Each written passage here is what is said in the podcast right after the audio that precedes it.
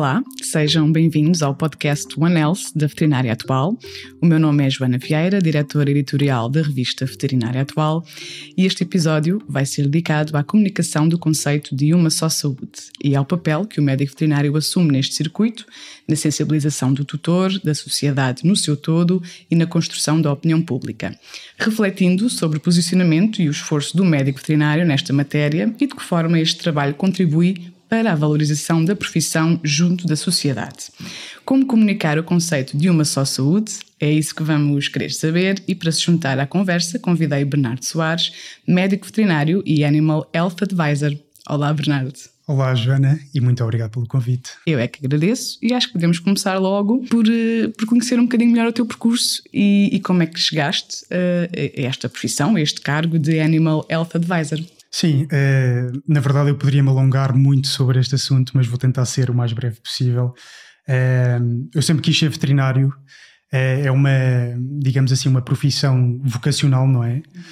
quase que se nasce com essa, com essa vontade.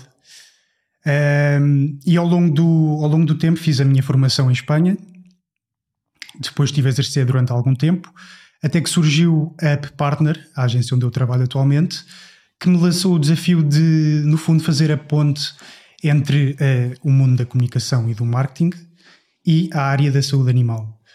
Portanto, eu aceitei o desafio, uh, foi um bocadinho um tiro no escuro, mas acabei por complementar esta, ou seja, eu precisava de formação, não tinha formação em marketing, uhum. fiz uma pós-graduação e depois uh, comecei então a trabalhar na Partner e faço sobretudo o trabalho com, com, com empresas da área, não é? Faço a ponte e aporto também os meus conhecimentos técnicos em, em vários aspectos da, da, da, da empresa quando lida com os seus clientes da área da saúde animal acabas por ser assim o intermediário, digamos assim. Um intermediário, sim, que acaba por eh, dar alguma credibilidade, sendo eu um médico veterinário e reunindo todos esses conhecimentos, acaba por ser e por representar uma, uma mais-valia para, para a empresa. Com certeza que sim. E agora sim vamos introduzir aqui o tema da comunicação do conceito Uma Só Saúde. Sabemos que este conceito uh, tem estado nas bocas do mundo e, e, não pelas melhores razões, não só no setor veterinário, mas também se tem refletido nas entidades responsáveis pela saúde pública e pelo meio ambiente, uma vez que envolve a tria de animais, pessoas e os ecossistemas que, que partilham. Este termo não é novo, mas tornou-se ainda mais emergente com, com o surgimento da pandemia Covid-19, que é uma zoonose com a qual temos vindo a, a conviver nos últimos dois anos. E gostaria de perguntar, uh, começar por perguntar se te recordas uh, quando tiveste este primeiro contacto com este conceito. Eu julgo que sim. Eu penso que foi quando ainda estava em Madrid a terminar o curso, uh, num dos últimos anos. na altura ficou-me na cabeça o termo mas depois confesso que, talvez por, por não haver assim tanta informação sobre o tema naquela altura, acabei por não, por não investigar a fundo. Isso aconteceu um bocadinho mais tarde, depois, quando, quando vim para Portugal e comecei então, sim, a, a informar-me mais do que é que realmente significava este, este conceito. E já agora, Joana, eu gostava também de lançar a pergunta, não é? Porque eu sei que trabalhas agora nesta área da saúde animal, na veterinária atual, mas antes provavelmente não o fazias.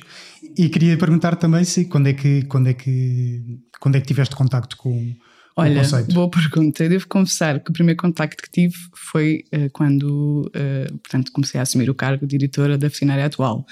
Sempre fiz saúde, mas até lá uh, ainda não tinha contactado e lidado com, com o conceito. Isso também pode mostrar, talvez, ou, é um sinal de que não, não anda a ser tão, tão falado como, como deveria, e é precisamente sobre isso que, que vamos falar.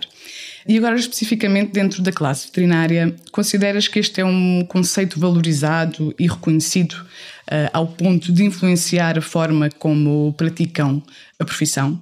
Sem dúvida, Joana. Eu acho que hum, é um conceito, uma abordagem, o que quiserem chamar, cada vez mais reconhecida pela, pela profissão, não é, não, é, não é desconhecida de todo. Um, e penso que, em termos de, de pôr em prática este, este termo, Acho que é algo que os veterinários já fazem uh, a diário, mesmo podendo fazê-lo de, de, de, forma inconsciente. Portanto, é algo que os veterinários defendem já, já defendem, defendem desde, desde que concluem a sua formação e que, e que praticam diariamente, tal como disse, e que se coaduna perfeitamente com, com o One Health. Ok, e já lá vamos falar especificamente como é que eles, como é que a classe, como é que põe em prática então essa, essa abordagem, não é? Uh, Sabe-se que 75% das doenças uh, emergentes são de origem zoonótica e os veterinários responsáveis uh, pela saúde animal e, consequentemente, pela saúde pública, são essenciais na investigação e, e na detecção precoce destas doenças, não só das, das tais doenças infecciosas zoonóticas, mas também em relação à problemática da resistência dos antibióticos, tem sido muito falado ultimamente também, que é transversal aos humanos e, e também aos animais e, e, também aqui em relação às doenças não transmissíveis, uh, mas que estão relacionadas com os hábitos de vida, como por exemplo a obesidade e o cancro, que já falámos inclusivamente aqui no, no âmbito do, do podcast.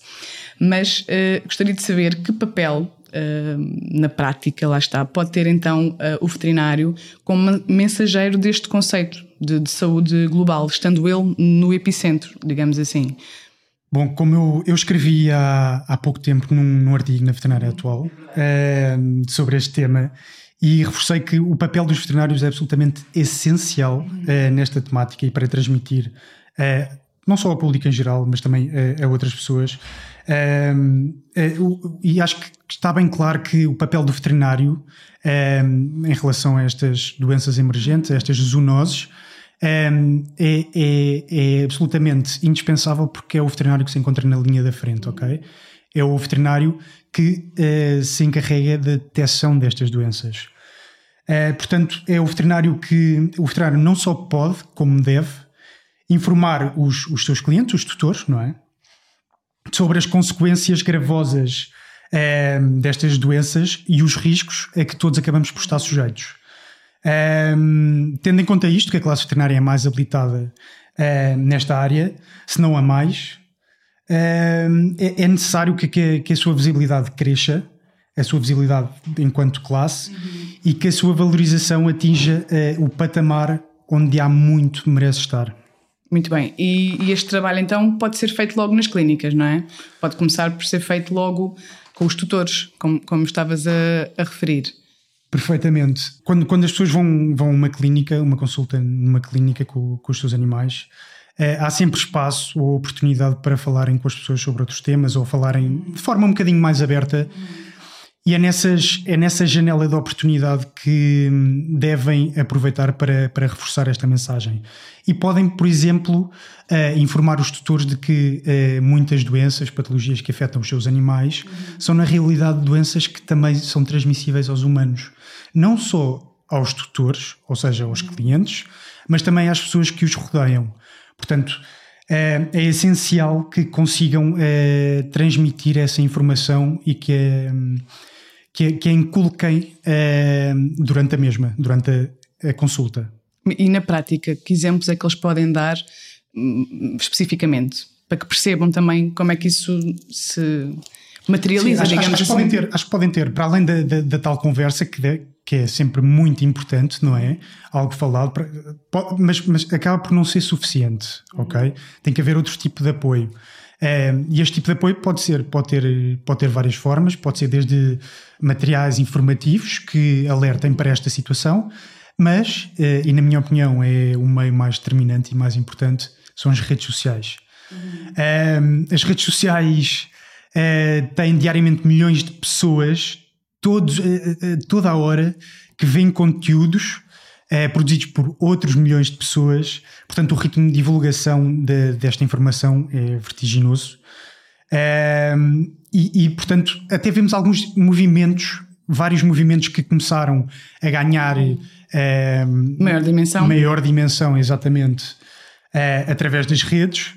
E, portanto, é um meio indispensável para informar os tutores sobre esta temática. E, e para ser um bocadinho mais específico, um, há todo um plano de comunicação que deve ser feito nas redes, não é? Que, que abrangem várias categorias, várias rubricas, se assim quisermos chamar. E uma delas eu considero que deve ser este tema, uh, não só as zoonoses ou as zoonoses no âmbito de One Health. E possivelmente também esta questão que estávamos a falar das doenças não transmissíveis e de que forma os hábitos deles próprios, dos tutores, também podem depois influenciar as doenças do, dos próprios animais Exatamente. de companhia, não é? Exatamente. Uh, e ainda nesta matéria, uh, portanto, estavas a referir uh, aqui o posicionamento, digamos assim, do médico veterinário de animais de companhia, de que forma é que pode chegar um, ao tutor e passar esta mensagem, mas agora mais especificamente em relação aos médicos veterinários de animais de, de produção, tendo em conta os locais e a área geográfica onde se encontram. Como é que podem chegar a estas pessoas e passar esta mensagem? Temos, temos que ter em conta que eh, são são públicos diferentes, ou seja, o, os, os tutores de, de, animais de companhia e depois os, os produtores, não é? São meios diferentes também. Portanto, eh, os objetivos são os mesmos, que são educar e informar, mas a forma que, como o fazemos deve ser diferente. Uhum. Quando falamos de, de produtores, a sensibilização deve ser um bocadinho mais de, direcionada em termos de convívio. É uma coisa que se valoriza muito. Eu, eu cheguei a trabalhar algum tempo eh, com animais de produção, portanto foi algo que, que eu retive. Uh, e acho que essas iniciativas uh, de convívio, sejam, não sei, podem ser almoços, pode ser simplesmente um convívio entre todos, uh, com, com alguns aliciantes, mas, mas acho que é um, é um, é uma, é um momento importante e que pode ser aproveitado pelos veterinários. Para essa tal informação e educação dos, dos produtores. E eles serão receptivos uh, da percepção que, que tens tido? É essa a abordagem? Eu penso que sim, porque acho que há uma consciência cada vez maior e, e como digo, temos hoje em dia, eh, toda a gente tem acesso às redes, é, uma, é um canal que toda a gente tem, tem acesso, a informação é cada vez maior, uhum. se bem que depois há, há os dois lados da moeda na informação, não é? Há muita informação errada, está sim. fake news, uhum. mas não deixa de ser é verdade que existe mais informação e as, e as próprias pessoas procuram mais essa informação. Eh, portanto, acho que seria algo que, que poderia perfeitamente uh, resultar e surtir uh, efeitos junto dos produtores. Uh, já tinhas falado há pouco também do impacto que os tutores podem ter, neste caso especificamente os tutores de animais de companhia podem ter na sociedade em geral, porque eles próprios lidam com, com familiares, mas que mas como é que eles podem, como é que esta mensagem pode ser alavancada ainda mais e de que forma é que eles próprios podem se tornar os mensageiros para ajudar a sensibilizar um, a sociedade no seu geral? Bem, no fundo, eu acho que os tutores acabam por representar um, um veículo de propagação desta informação que foi anteriormente transmitida pelos veterinários. Uh, sabemos que no caso de Portugal, uh, mais de metade dos lares possuem pelo menos um animal de estimação, não é? Um animal de companhia. Uh, por isso acabam por representar uma porção muito significativa da, da nossa população, não é? Os tutores. Portanto, ao estarem os tutores devidamente alertados para esta questão, é, e levando em conta que temos, estamos numa sociedade cada vez mais consciente para os problemas, não só de foro animal, mas também de foro ambiental, é, sem dúvida que constituirão um grupo determinante para a amplificação da mensagem. Como, como, sabemos, cada vez são mais as iniciativas OneHealth em eventos nacionais e, e mundiais. A DGAV, por exemplo, assinalou agora o mês de janeiro como o mês da, da celebração Uma Só Saúde. Eh, foi uma iniciativa que pretendeu alertar e, e consciencializar para, para o tema. Consideras que estes esforços têm sido suficientes para, para a aplicação uh, do conceito One Health ou é preciso um esforço ainda maior e que passe desde logo pelas instituições de ensino e por um maior investimento uh, desta área na, na formação? Eu não diria que são suficientes, mas são um passo importante, uh, sobretudo para permitir uma, uma maior interiorização do, do conceito também nas gerações mais jovens. Quanto mais fala do assunto, maior é o interesse que é gerado uhum. e, como, como consequência, eh, maior será a procura da informação acerca deste tema. Como, como já disseste, são, são várias as instituições de, de ensino que, que com, com o curso de Medicina Veterinária em Portugal e que organizam este tipo de eventos e este tipo de iniciativas. Uh, portanto, acho que é um bom caminho, não é suficiente ainda, mas é um bom, uh, é um bom primeiro passo, ou primeiros uhum. passos. E penso sobretudo que é de louvar este excelente trabalho que tem, tem sido, este excelente trabalho inicial que tem, tem vindo a ser feito neste Sim. tempo. Já existem alguns exemplos disso. Uh, a Egas Muniz uh, tem um One Health Research Center e, e, por acaso recentemente tivemos informação de que o UTAD também criou um centro académico clínico, uh, também assente nesta filosofia One Health. Portanto, estavas a dizer que, não, ainda não é suficiente, mas que já estamos no caminho para lá chegar. Mas sentes que este é um esforço equitativo, portanto, este movimento de, de especialização no avanço da, da aplicação do conceito com base na evidência científica, sentes que é um esforço equitativo por parte das duas medicinas, a humana e a veterinária, ou, ou achas que ainda é uma luta solitária dos, do setor veterinário? Eu acho que é, e não quero aqui ser muito polémico, mas acho que é, é até ao momento uma luta um bocadinho solitária da classe veterinária. Uhum. Acho que há muito por fazer ainda e há, sobretudo, uma, uma falta de coesão e uma falta de cooperação entre, entre as duas áreas. É, há, há, no fundo, uma, uma segregação é, num assunto em que devia haver a maior cooperação possível, porque envolve as duas áreas, e isso não há qualquer dúvida. É, as duas áreas podem, poderiam e poderão contribuir para, para, para a maior consciencialização deste tema, uh, mas por enquanto acho que, uh, ou, ou, pelo menos o que se vê, é só a classe veterinária que se tem chegado, por assim dizer, à frente uh, no que toca a realmente fazer algo sobre este assunto. Na tua opinião, esta ainda é uma luta solitária, ainda que já, já exista um caminho a ser feito neste sentido. Portanto, no fundo, isso acaba por ser um desafio, não é? Uh, importante uh, para a classe em passar a mensagem e na aplicação deste conceito. Mas uma vez que estás, que estás, que estás no meio e que tens uh, percepção, quais são os principais desafios, uh, além deste, que sentes uh, para o médico veterinário uh, impor em prática este conceito One Health?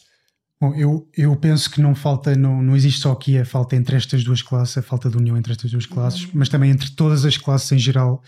Ou seja, existe aqui uma, uma falta de transdisciplinaridade multissetorial, porque são, são raros os casos em que observamos áreas distintas ou muito distintas, como medicina veterinária e arquitetura ou engenharia a cooperarem entre si no que diz respeito a este tema.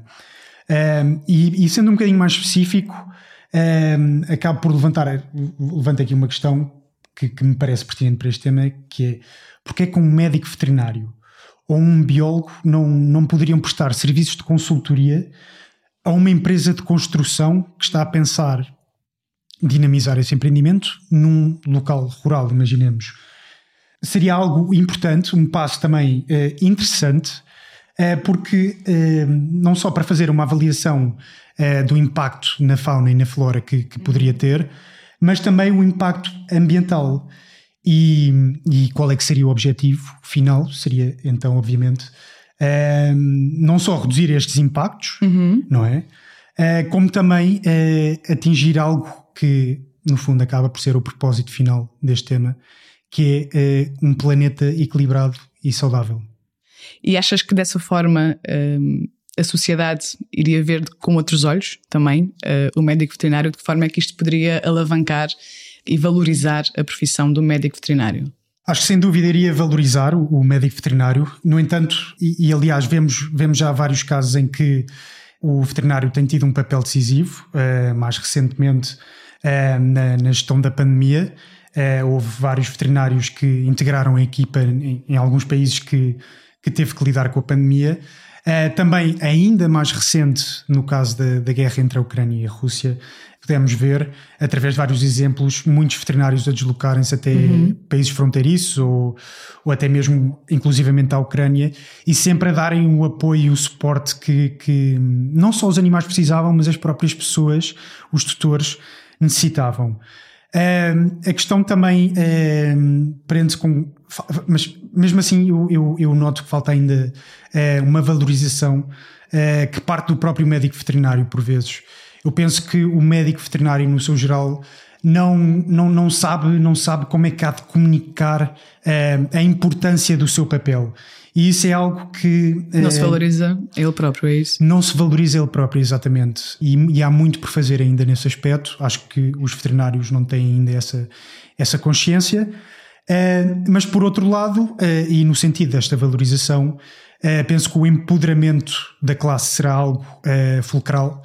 E um empoderamento como, por exemplo, através de a integração em cargos em órgãos decisores, não é? Ehm, que possam ter ehm, realmente uma influência no rumo de países.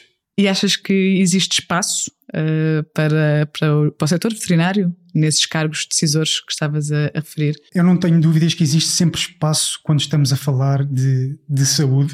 Uh, e vemos alguns exemplos, os veterinários que têm alguma, alguma participação na, na, na em, em, política, em cargos políticos, mas uh, quando, quando falamos de, de, saúde, neste caso estamos a falar de saúde animal e saúde humana, o veterinário lida com as duas, terá que haver sempre um espaço para uma classe como a classe veterinária. Com certeza que sim, Bernardo, sem dúvida que sim. Terminamos assim este episódio do podcast One Else da Veterinária Atual. Muito obrigada, Bernardo. Obrigado, Joana, e já agora gostava de dar os parabéns à Veterinária Atual por esta Muito iniciativa tão necessária nos dias de hoje. Muito obrigada, nós é que agradecemos pelo teu esclarecimento e por teres trazido este tema à nossa conversa com a ambição de alavancar uh, a iniciativa Uma Só Saúde, colocando na mesa o potencial uh, que tem e também os desafios, com o objetivo final de otimizar os cuidados de saúde global e, no fundo, o mundo em que vivemos. Agradeço também a todos os que nos acompanharam desse lado. Uh, ajudem também a passar esta mensagem. Esperamos por si no próximo episódio. Até lá acompanhe a Veterinária Atual através do site, das redes sociais e da revista em papel. Podem seguir o podcast na plataforma que vos for mais conveniente, Spotify, Google Podcasts ou Apple Podcasts. Muito obrigada e até ao próximo episódio.